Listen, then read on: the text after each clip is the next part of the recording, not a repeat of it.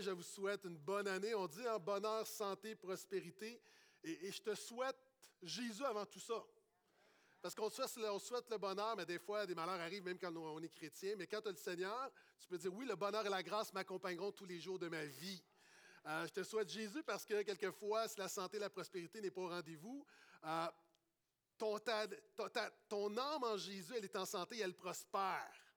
Hein, c'est pourquoi Jean va dire, je souhaite que tu prospères à tous égards, comme prospère l'état de ton âme.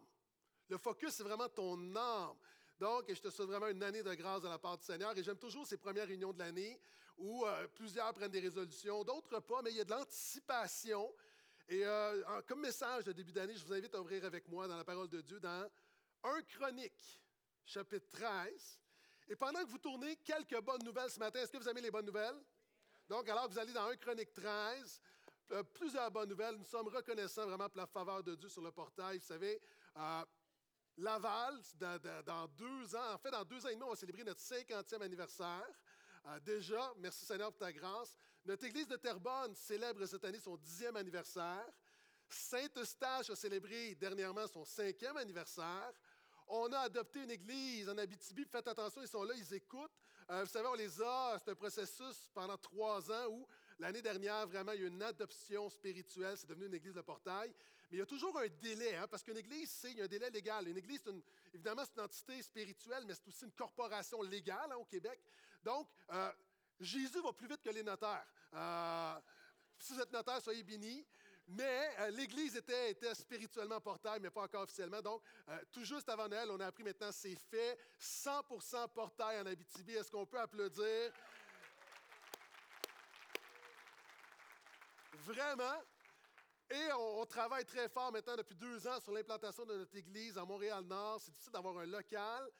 Bonne nouvelle, nous avons trouvé un endroit. On commence le 11 février, portail Montréal-Nord.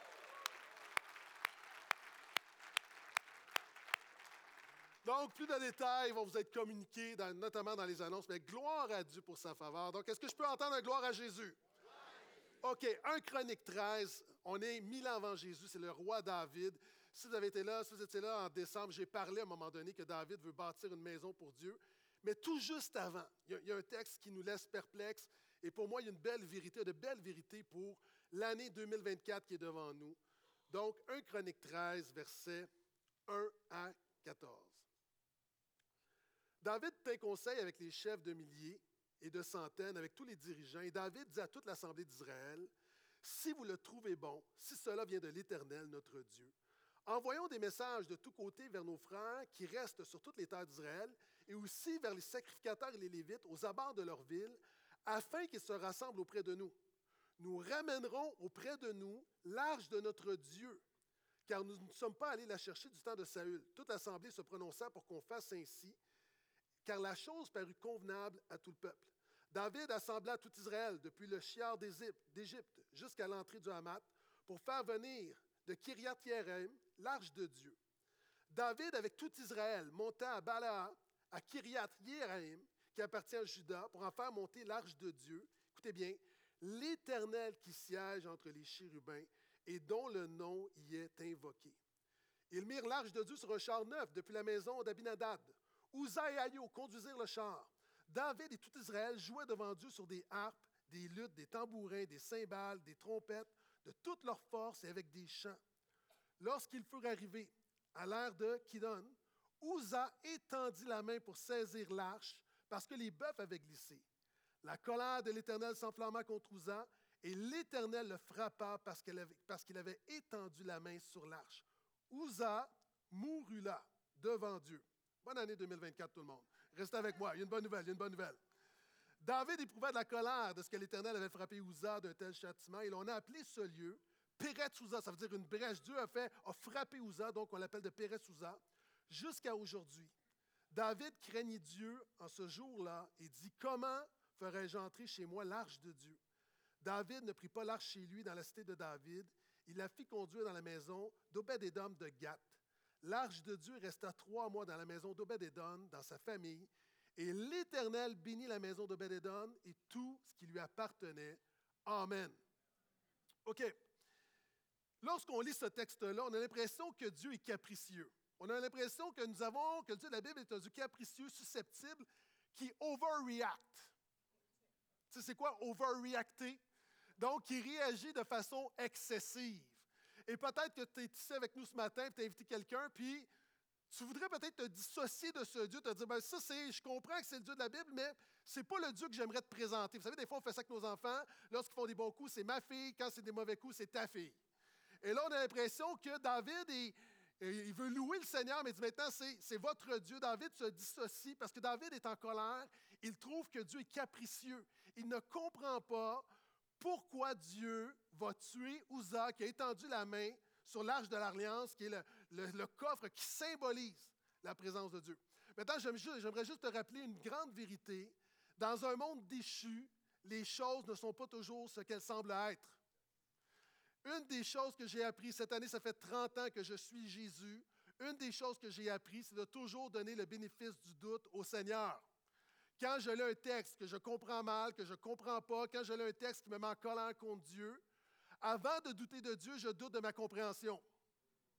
Et dans ce texte-là, c'est exactement la même chose. On a l'impression que Dieu est capricieux, mais c'est parce qu'on ne comprend pas ce qui prend place.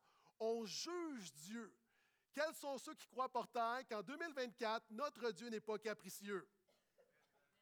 On va comprendre. Et souvent, on juge Dieu parce qu'on comprend mal. Hein, c'est comme un couple qui a un bébé. Et euh, ils avaient un gros chien. Et le, chien avait toute leur attention. Puis avec l'arrivée du bébé, le chien euh, était un peu jaloux. Parce qu'évidemment, les parents s'occupaient beaucoup plus du bébé que du chien. le chien réagissait mal au nouveau venu, tout ça. Et à un moment donné, le couple est à l'extérieur, en train de se faire un petit barbecue. Et lorsque l'homme rentre, le papa rentre, il voit le chien dans le salon avec la bouche ensanglantée. Et là, en colère, vraiment, les, fils se touchent. Prend un fusil, probablement que ça se passe aux États-Unis. Euh, va tirer le chien, tue le chien. Et là, après ça, arrive dans, va voir dans, la chambre du petit, arrive, et regarde dans le berceau, voit le bébé, il a du sang autour, mais voit un serpent qui est tout déchiqueté. En fait, il a jugé le chien alors que le chien a protégé le bébé. Et souvent, on juge Dieu alors que Dieu veut protéger son peuple de quelque chose. C'est toujours là, dis Amen. Et le titre de ma prédication, je vous rappelle qu'on arrive des vacances, c'est Dieu est plus qu'un frigo dans ton chariot. J'aimerais dire que j'ai jeûné, que j'ai une révélation de la part de Dieu, mais non, Dieu est plus qu'un frigo dans ton chariot. Et on voit ici quatre vérités pour nous aider à marcher avec Dieu en 2024. Est-ce que tu es prêt? La première chose qu'on voit, David dit, on doit ramener l'arche de Dieu. Maintenant, tu dois comprendre c'est quoi l'arche de Dieu. On a une image ici. L'arche qu'on appelle également le coffre de l'Alliance est un coffre d'à peu près quatre pieds par deux pieds ah, et c'est un endroit où, tu vois, il y a des chérubins sur le dessus. C'est l'endroit où, qui était dans le lieu très saint dans le temple, où Dieu se manifestait. C'est l'objet le plus sacré du peuple de l'Ancienne Alliance. C'est vraiment le symbole de la manifestation de la présence de Dieu. Donc, le coffre, la manière que tu traites le coffre, c'est la manière que tu traites Dieu. Hein, tu sais, des fois, la manière que tu traites les choses de Dieu, ça dit quelque chose sur ce que tu penses de Dieu. Et le coffre est le symbole de la présence de Dieu. Maintenant, le peuple de Dieu s'est servi du coffre comme d'un objet de superstition. La Bible nous raconte des centaines d'années auparavant, ben, en fait, même pas des centaines d'années, oui, Moïse l'avait bâti, mais 50 ans avant, à un moment donné, Israël est le guerre contre les Philistins. On est en train de perdre et il décide d'amener le coffre de l'Alliance sur le champ de bataille, un peu comme, vous savez, autrefois, il y avait des, pattes de lapin pour porter chance, là. Hein? C'est un peu la même chose. On, va emmener le coffre un peu comme par superstition pour nous donner la victoire. Puis finalement, Dieu ne bénit pas la superstition. Les Philistins vont gagner, ils vont s'emparer du coffre et ils vont le mettre dans le temple de leur Dieu Dagon. Et ce qui va arriver, évidemment, Dieu va, avoir des châtiments incroyables.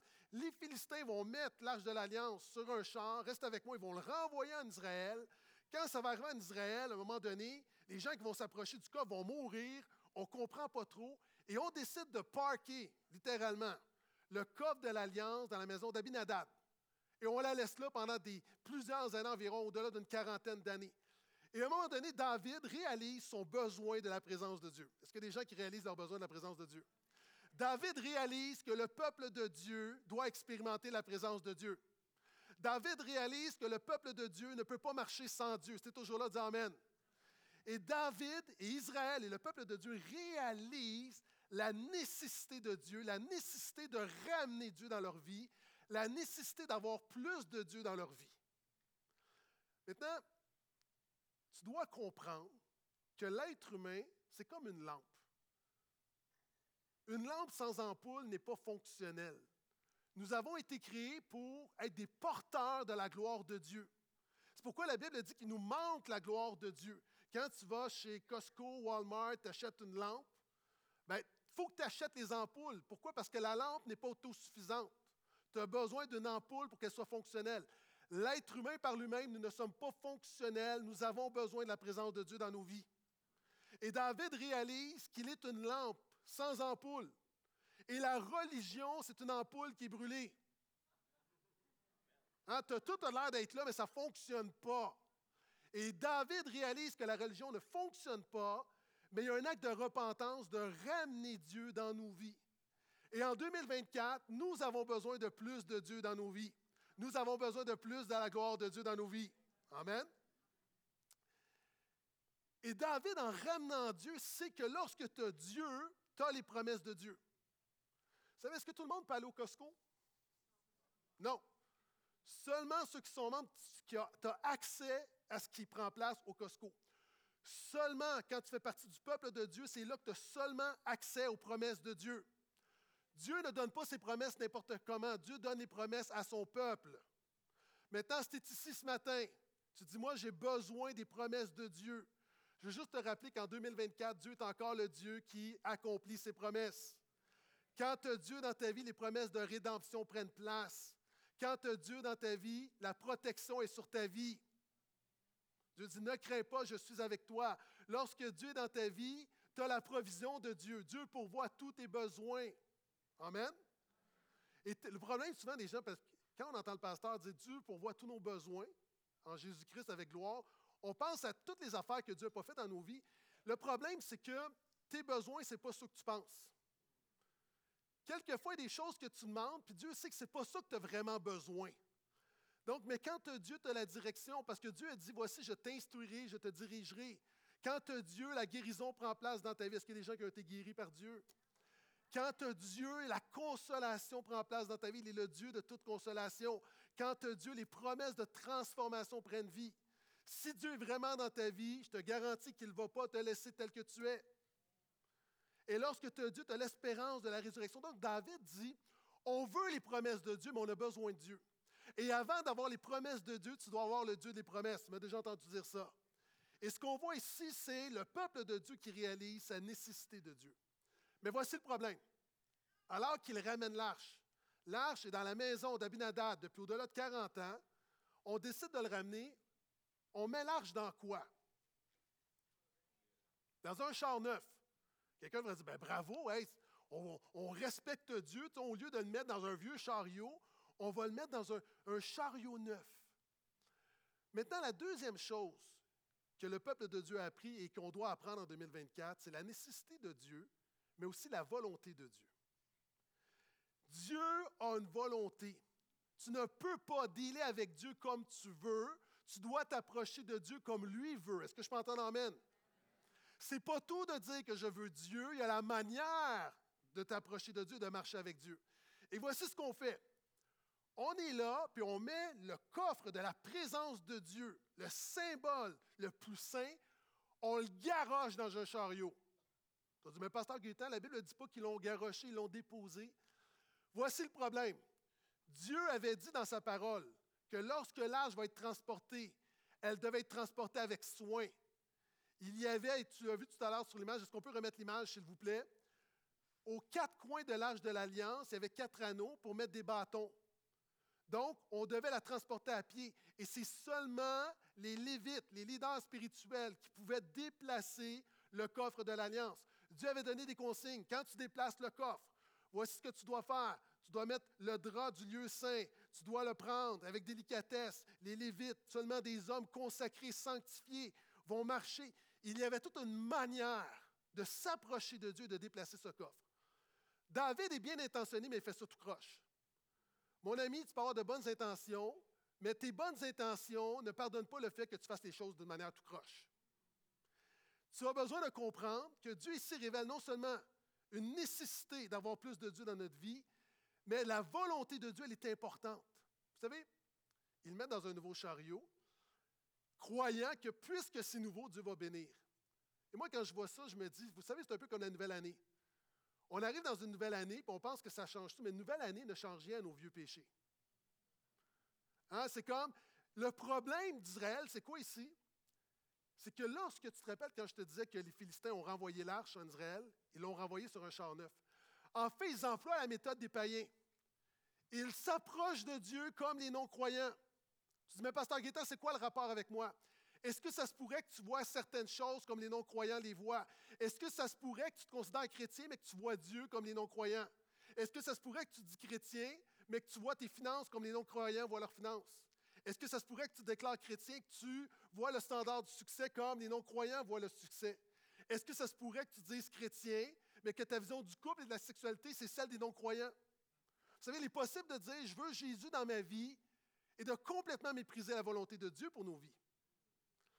Et David a besoin de comprendre que ce n'est pas tout de dire que je veux la présence de Dieu. Il doit comprendre que Dieu a une volonté. Dieu nous donne, nous demande des choses. OK. Des gens qui ont des difficultés avec ce principe-là. Mais par exemple, quand tu vas déjeuner au restaurant, on te demande comment tu veux tes œufs?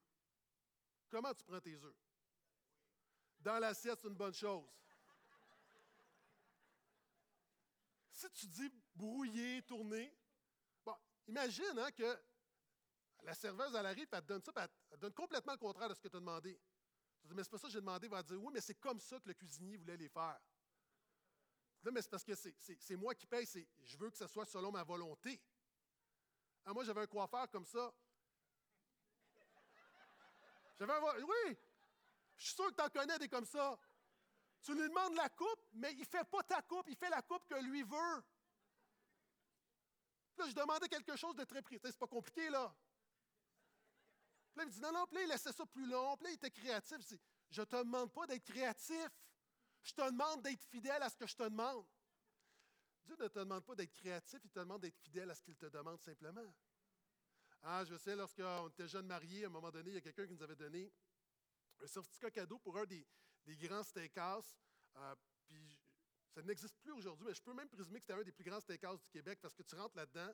Tu sais, c'est l'endroit quand tu commandes un steak, tu as juste un steak? Ça, généralement, tu sais, c'est comme à New York. Quand tu commandes un steak, tu as juste le steak. Si tu veux du reste, tu veux des patates, là, ça te Non, non, mais nous autres, tu veux un steak, c'est ça que tu vas avoir. Et là, je suis arrivé et j'avais commandé un filet mignon. C'était à l'époque où je n'avais pas une grande culture culinaire. Donc, j'ai demandé un filet mignon. Le serveur m'a demandé quelle cuisson. Moi, j'ai répondu bien cuit. J'ai vu le jugement dans ses yeux. Puis il m'a regardé, puis j'ai vu qu'il m'a dit comme, il a entendu, mais il s'est dit, je vais y faire comme je veux. Et finalement, c'est la première fois de ma vie que j'ai eu un steak qui était médium saignant. C'était, c'est loin du bien cuit. Pourquoi il ne m'a pas donné ce que je voulais? Parce qu'il savait mieux que moi ce qui était bon pour moi. Maintenant, quelquefois, Dieu nous demande des choses, tu ne comprends pas, mais Dieu sait mieux que toi et moi ce qu'il est bon pour nous. Et David ne comprenait pas, mais David a dû comprendre que c'est bien la nécessité de Dieu, mais la volonté de Dieu, c'est quelque chose d'important. C'est Bonhoeffer qui disait Être chrétien n'est pas tant éviter précautionneusement le péché que faire courageusement et activement la volonté de Dieu. Ma prière pour toi en 2024, c'est que ta vie chrétienne, il y a trop de chrétiens dont la vie chrétienne consiste essentiellement à éviter les péchés trop gros. C'est pas ça la vie chrétienne. Un chrétien, c'est pas juste quelqu'un qui évite les péchés. Fondamentalement, Jésus a dit Mon frère et ma sœur, c'est celui qui fait ma volonté. La définition d'un chrétien, c'est quelqu'un qui fait activement la volonté de Dieu. Un chrétien, c'est quelqu'un qui n'est pas juste une posture défensive, mais offensive. Tu fais la volonté de Dieu. Tu marches avec Dieu. C'est très différent de juste éviter de faire des gros péchés puis de faire le reste dans ta vie. Et tu poses la question, mais Pasteur Guetta, comment connaître la volonté de Dieu? Merci de poser la question. Ta parole est la volonté de Dieu. Dieu nous a transmis sa volonté dans ce livre. Comme pour David, David a dû comprendre que ce n'est pas tout de vouloir la présence de Dieu. La volonté de Dieu était révélée. Dieu avait révélé ce qu'il voulait. Dieu te dit comment ce qu'il veut ses yeux, ses œufs, ses cheveux. Et ses yeux, parce que l'œil de l'Éternel est trop peu pour voir le mal, dit Habakkuk. Là-dedans, il y a la volonté de Dieu. Tu as besoin de confirmer ta vie à ce livre. En 2004, c'est que ma prière, c'est que ta vie soit de plus en plus conformée à ce livre qui est la volonté parfaite de Dieu. Qu'est-ce que j'ai dit? 2004. 2004, c'est important également. Toutes les années sont importantes. Et ma prière en 2024, c'est non seulement que tu, dis, Seigneur, je veux plus de toi dans ma vie, la réalisation de la nécessité de Dieu, mais en même temps un cœur pour faire la volonté de Dieu. Hein, que tes finances soient selon la volonté de Dieu, que ton couple soit selon la volonté de Dieu, que la manière que tu élèves tes enfants soit selon la volonté de Dieu, que ton témoignage au travail soit selon la volonté de Dieu, que tout ce que tu fais soit selon la volonté de Dieu. Et encore une fois, merci Seigneur pour ce livre. Dieu nous a donné ce livre, sa volonté parfaite, elle est révélée. Vous savez, moi, dans ma voiture, tout le monde ici, j'imagine, si vous avez une voiture assez récente, il y a des, comment est-ce qu'on appelle pas des consignes vocales, mais des, des commandes vocales. Hein, donc, quand tu vas appeler quelqu'un, tu dis appeler Église de Portail. Vous avez ça? Moi, il y a un petit bug dans ma voiture dernièrement, puis ça a shifté en anglais. Et je ne peux pas le ramener en français. Donc, ma voiture ne comprend plus le français. Donc, quand je dis appeler Église le, le, portail, pardon? Là, j'essaie de donner des cours de français, mais elle ne veut rien savoir. Et là, je suis incapable. Je ne peux pas revenir. Mais là, c'est un peu. Parce que là, appeler Église de portail, appeler telle personne, telle personne, ça ne fonctionne pas. Donc, la seule manière que ma voiture comprend, c'est quand j'ai un accent en anglais. Fait que je suis dans ma voiture, là, je dis Calling Église Le Portail. Aucune, aucune blague là-dedans, c'est sérieux. Tous mes amis, je, je dis leur nom en anglais. Hallelujah, praise the Lord. Pourquoi? Parce que je, m'accommode, parce que je veux qu'elle me comprenne. Imagine. Maintenant, le Dieu de l'univers s'est accommodé pour que tu le comprennes comment? En révélant sa volonté dans ce livre qui est la parole de Dieu. Alléluia. Donc, lis ce livre, médite ce livre. Et d'ailleurs, dans le coffre de l'Alliance, c'est un coffre, dans l'âge de l'Alliance, il y avait les dix commandements à l'intérieur. et voici pourquoi c'est important. Alors qu'on regarde en 2004, un peu comme Ouza qui voulait marcher avec Dieu, David qui voulait marcher avec Dieu. Ça commence avec une belle intention, la nécessité de Dieu. Et si tu es là ce matin, dans cette première réunion de l'année, enneigée, à 9h30, c'est que je présume que tu veux plus de Dieu. Donc, déjà ta présence est une déclaration de, pour dans ma vie, une nécessité d'avoir Jésus. Maintenant, Amen, mais on a besoin de plus que ça. Donc, la nécessité de Dieu, mais également respecter, honorer la volonté de Dieu. Pourquoi? À cause d'un attribut fondamental qui est la sainteté de Dieu. regardez bien. Qu'est-ce qui se passe? On met le coffre dans un chariot. Le chariot est tiré par des bœufs. À un moment donné, on dit par des bœufs, hein? Par des bœufs. À un moment donné, il y a de la boue. On dit de la boîte ou de la boue? OK. Je veux bien parler en 2024, OK? Donc, et les, bœufs vont glisser, les bœufs vont glisser. Et là, l'arche va basculer. Ouza qui marche à côté a un bon réflexe, un réflexe que tout le monde en aurait eu. Il met sa main pour retenir l'arche. Dieu le tue. On dit, hé, wow, wow, wow. Tu sais, quand même, le terrain glissant, elle bascule, lui veut mettre sa main, puis là, finalement, comme ça dégénère, Dieu va le tuer. Voyons pourquoi. À la base, le problème, c'est quoi? C'est que dès le départ, les choses ne sont pas faites comme Dieu veut qu'elles soient faites. Nous, on regarde seulement la conclusion, mais réalise que le fondement n'était pas selon la parole de Dieu. Si tu prends le champ en venant à l'église ce matin et tu n'as pas tes pneus d'hiver, est-ce que c'est la faute de la neige ou de tes pneus d'hiver? Non, c'est de ta faute. C'est que tu as tes pneus d'été, tu as une responsabilité. Ici, ça glisse. Ce n'est pas ça le problème. Le problème, c'est le fondement. Jésus va le dire autrement. Il va dire, quand tu bâtis ta vie, plein de chrétiens qui bâtissent sur le sable. Et que lorsque ça s'écroule, après ça, tu es fâché contre Dieu. Alors que Dieu te donne déjà le mode d'emploi dès le départ, bâti sur le roc selon la parole. Vous savez, les chrétiens, on est bons, on, fait notre tête, puis à la fin, on dit Seigneur, viens bénir. Hein, on fait notre tête, viens bénir, puis c'est un peu David, il fait sa tête, puis à la fin, il est fâché, parce que justement, il y a les conséquences du fait qu'il n'a pas de fait ce que Dieu lui a demandé de faire. En 2024, faisons ce que le Seigneur nous demande de faire. En 2024, mettons un fondement solide de la parole pour 2024. Ne bâtissons pas 2024 sur le sable. Ne bâtissons pas 2024 en mettant le Seigneur dans un chariot comme un frigo, mais réalisons que Dieu est saint, que Dieu mérite d'avoir tout ce qui est en nous. Est-ce que je peux entendre amène à ça? Et l'étape numéro un, c'est que David, Uza, Ayo, le peuple de Dieu, prenaient Dieu pour acquis.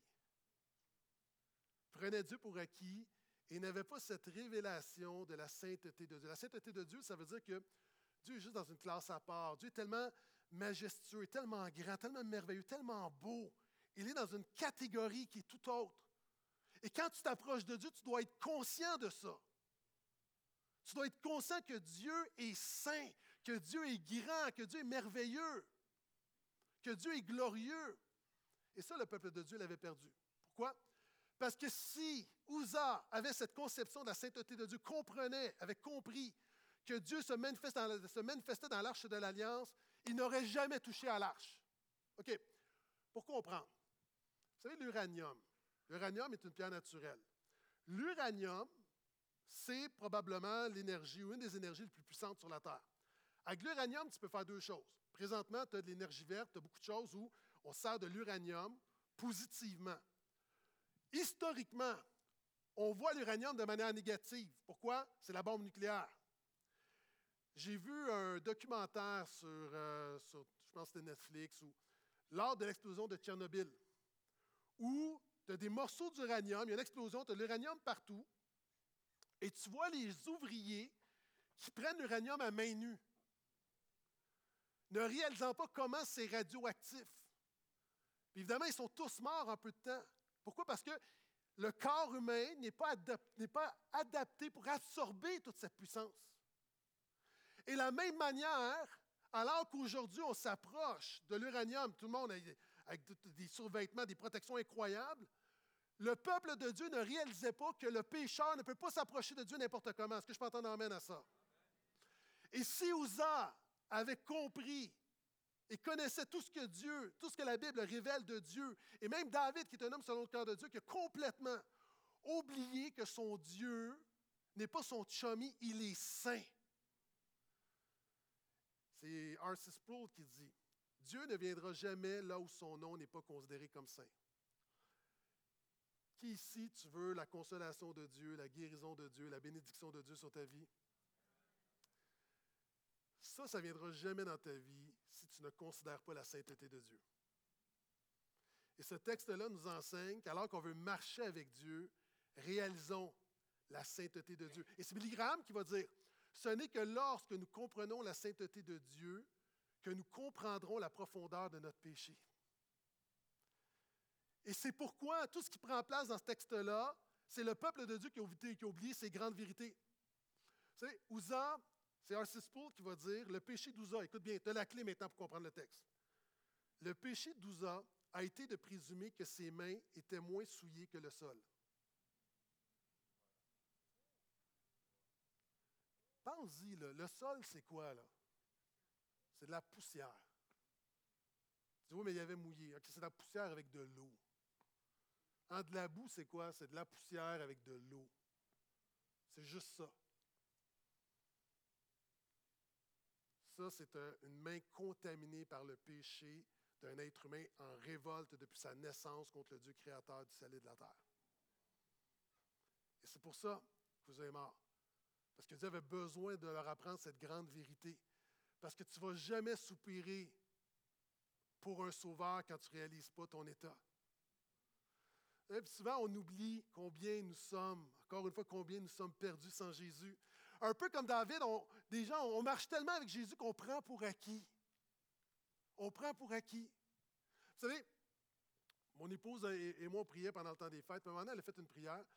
Puis, je ne te l'ai pas dit, mais elle a fait une prière, puis ça a comme résonné. elle a commencé en disant Seigneur, merci parce que c'est facile de s'approcher de toi. Et vous savez, les chrétiens, nous, on a oublié combien sans Jésus, c'est impossible de s'approcher de Dieu. En quand tu touches à l'âge que la, présence de Dieu, l'être humain ne peut s'approcher de Dieu. On a besoin d'un médiateur parce que le Dieu saint ne peut tolérer notre péché. Puis nous, les chrétiens, on a Jésus et le Saint-Esprit, on est tellement habitués. Ah, on prie, puis c'est comme c'est facile, puis Seigneur, béni le poulet, Amen. Puis c'est...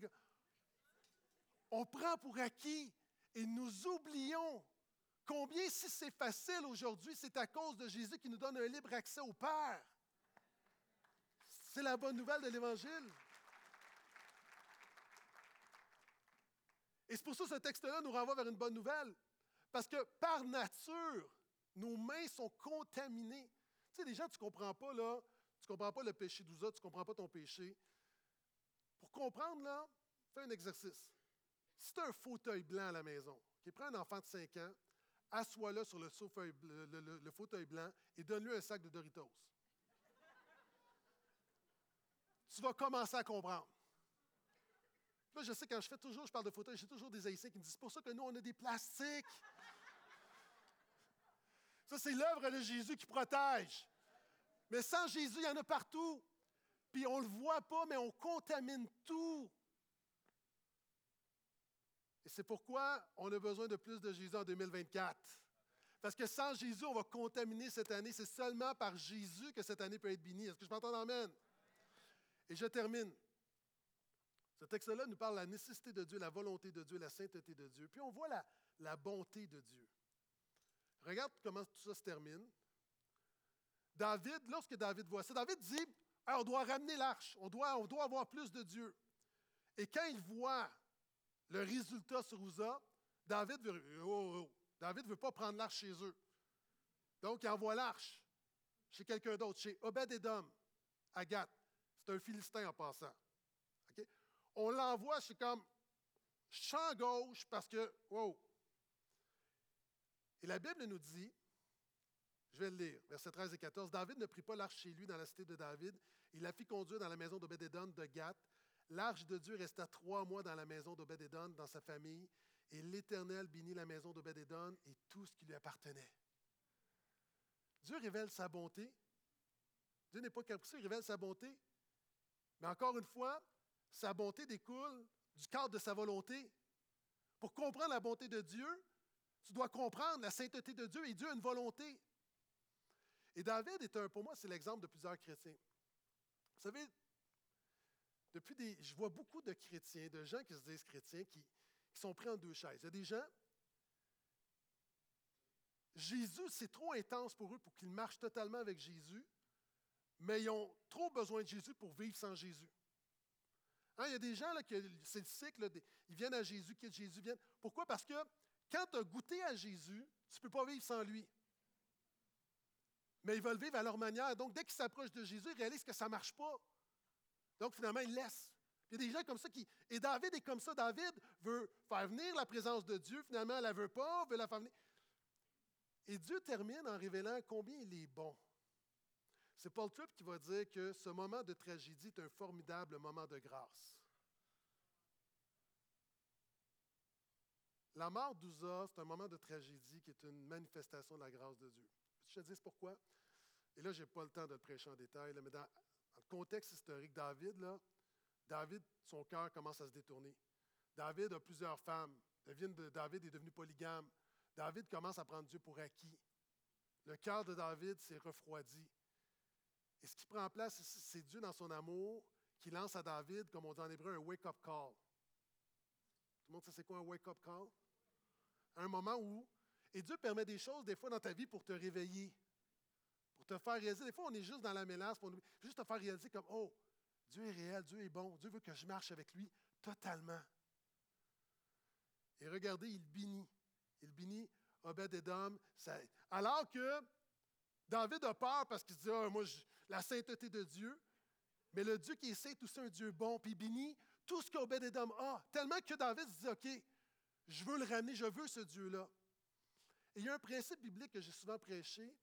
Que la chose la plus puissante pour nous amener à Jésus, c'est de réaliser, ne sais-tu pas que la bonté de Dieu te pousse à la repentance? Moi, je crois que ce qui est plus efficace pour la repentance, pour marcher dans la crainte de Dieu, ce n'est pas la peur, parce que la crainte de Dieu, c'est le, respect, c'est la révérence. C'est quand tu réalises combien Dieu est bon, tu veux vivre totalement avec lui pour lui. Et Dieu se manifeste, Dieu bénit Obed-Edom. Et je te rappelle qu'Obed-Edom, c'est un Philistin. Il y a des gens, tu es ici, tu es peut-être, selon le standard humain, tu te dis, mais moi, je suis tellement infidèle, je suis la dernière personne qui, mérite de recevoir la bonté de Dieu. Dans le texte, on voit que celle qui mérite le moins, c'est celle qui l'a le plus. Parce qu'Obed-Edom a compris le principe de la grâce, chose que David n'a pas totalement compris encore. Notre Dieu est un Dieu généreux. Et la générosité de Dieu, alors que Obed-Edom est béni, David, wow! Et moi, c'est ma prière pour nous, portail, que les gens voient tellement la bonté de Dieu dans nos vies que ça leur donne le goût de venir à Jésus. Parce que notre Dieu n'est pas capricieux, il est généreux. En temps des fêtes, vous savez, j'ai déjà dit que les cadeaux, c'est mon épouse qui s'en occupe. Qui s'en occupe on, mange en famille, puis c'est le cadeau des, petits-neveux. C'est une carte cadeau, puis mon épouse donne le, cadeau au petit-neveu. Puis moi, je, suis en train de manger, je parle avec le beau-frère, puis je suis comme un peu distrait. Et là, j'entends Waouh, une carte de 500 dollars! Mon cœur a arrêté de battre. Et là, je suis comme, tu sais, on l'aime, le petit-neveu, mais pas à ce point-là. Et là, là, je regarde ma femme comme, tu sais, sur le bord des larmes. C'est comme, qu'est-ce qui s'est passé? Là, finalement, je la vois comme elle dit, non, non, non, elle dit, sur la carte, c'est écrit comme entre 20 et 500 dollars. Toi, tu as 30 dollars. J'ai dit, ça, c'est ma femme. Ça, c'est ma femme. Bénis-la, Seigneur. C'est voici le spectre. Ça peut aller de 20 à 500. De 30. Alléluia. Dans le spectre de la générosité, Dieu nous donne toujours le maximum. Dieu ne donne pas le minimum. Dieu veut toujours te donner le meilleur. Est-ce que je peux entendre amène à ça? Puis on le voit avec, avec il bénit. Il est tellement béni qu'il bénit tous ses proches. OK? Je rencontrais une jeune fille qui venait me rencontrer à un moment donné, puis on, parlait de différentes choses. Puis elle a amené à mon attention qu'il y a un phénomène sur les réseaux sociaux, puis dans, la vie des jeunes, là, où on entend, où on dit, il y a des critiques, sont des, témoignages autour d'eux, puis on leur dit, euh, tu ne peux pas prier pour moi sans mon consentement. Ouais, what? C'est comme, si la prière était une agression sexuelle. On est tous d'accord, le consentement, on ne remet pas ça en question, là, mais... Puis il y a des gens qui disent, non, non, non, moi je ne crois pas en Dieu, je ne te donne pas le droit de prier pour moi. Mais si tu ne crois pas en Dieu, qu'est-ce que ça fait si je prie pour un Dieu que tu ne crois pas?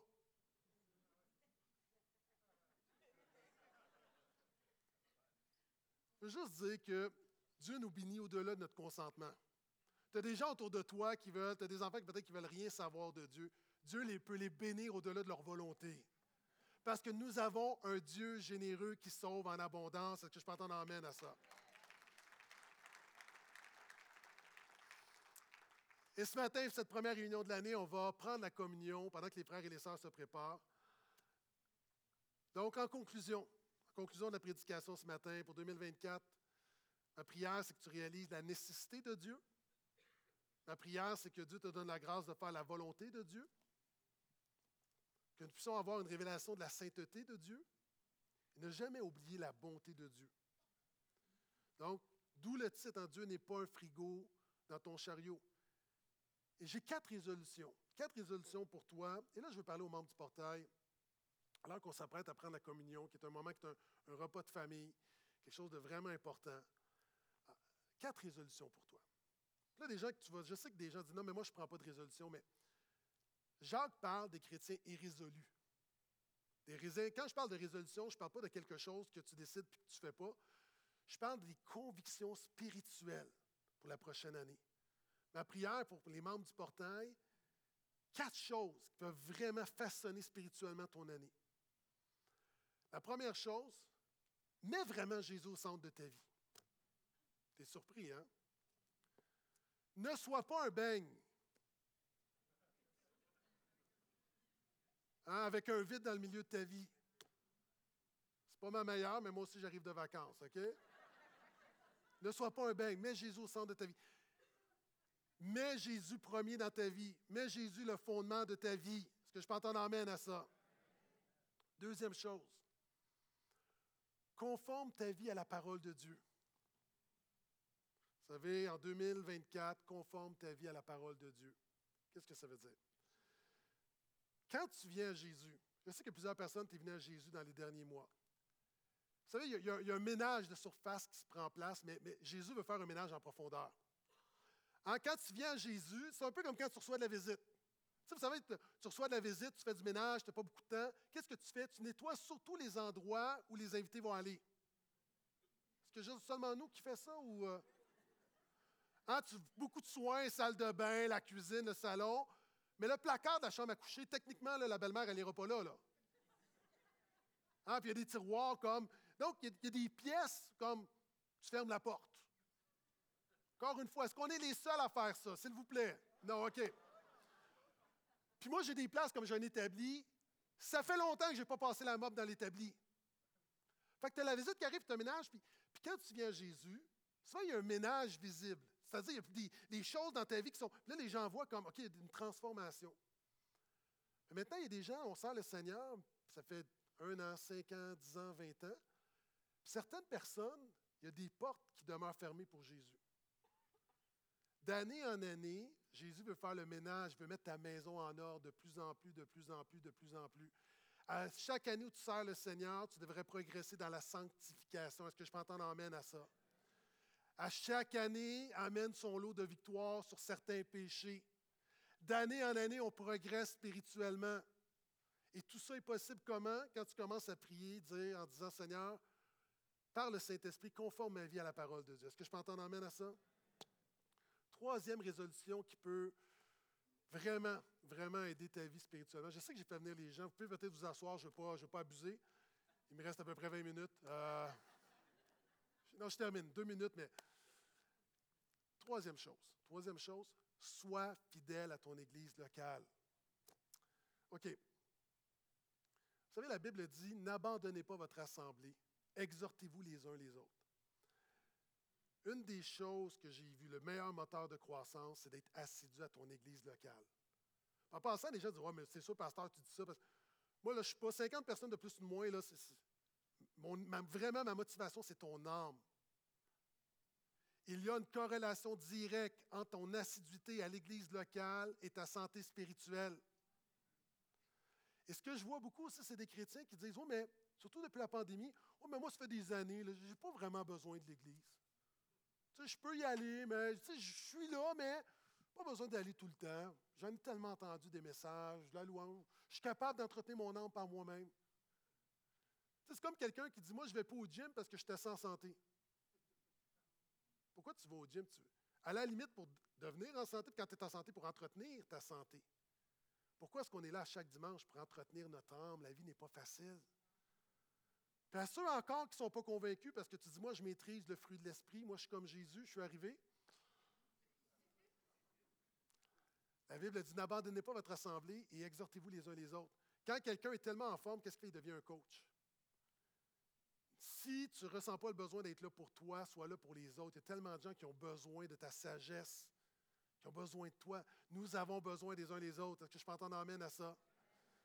Et ma quatrième résolution, prions pour devenir plus comme Jésus. Jésus a dit qu'on va nous reconnaître par l'amour que nous avons les uns pour les autres.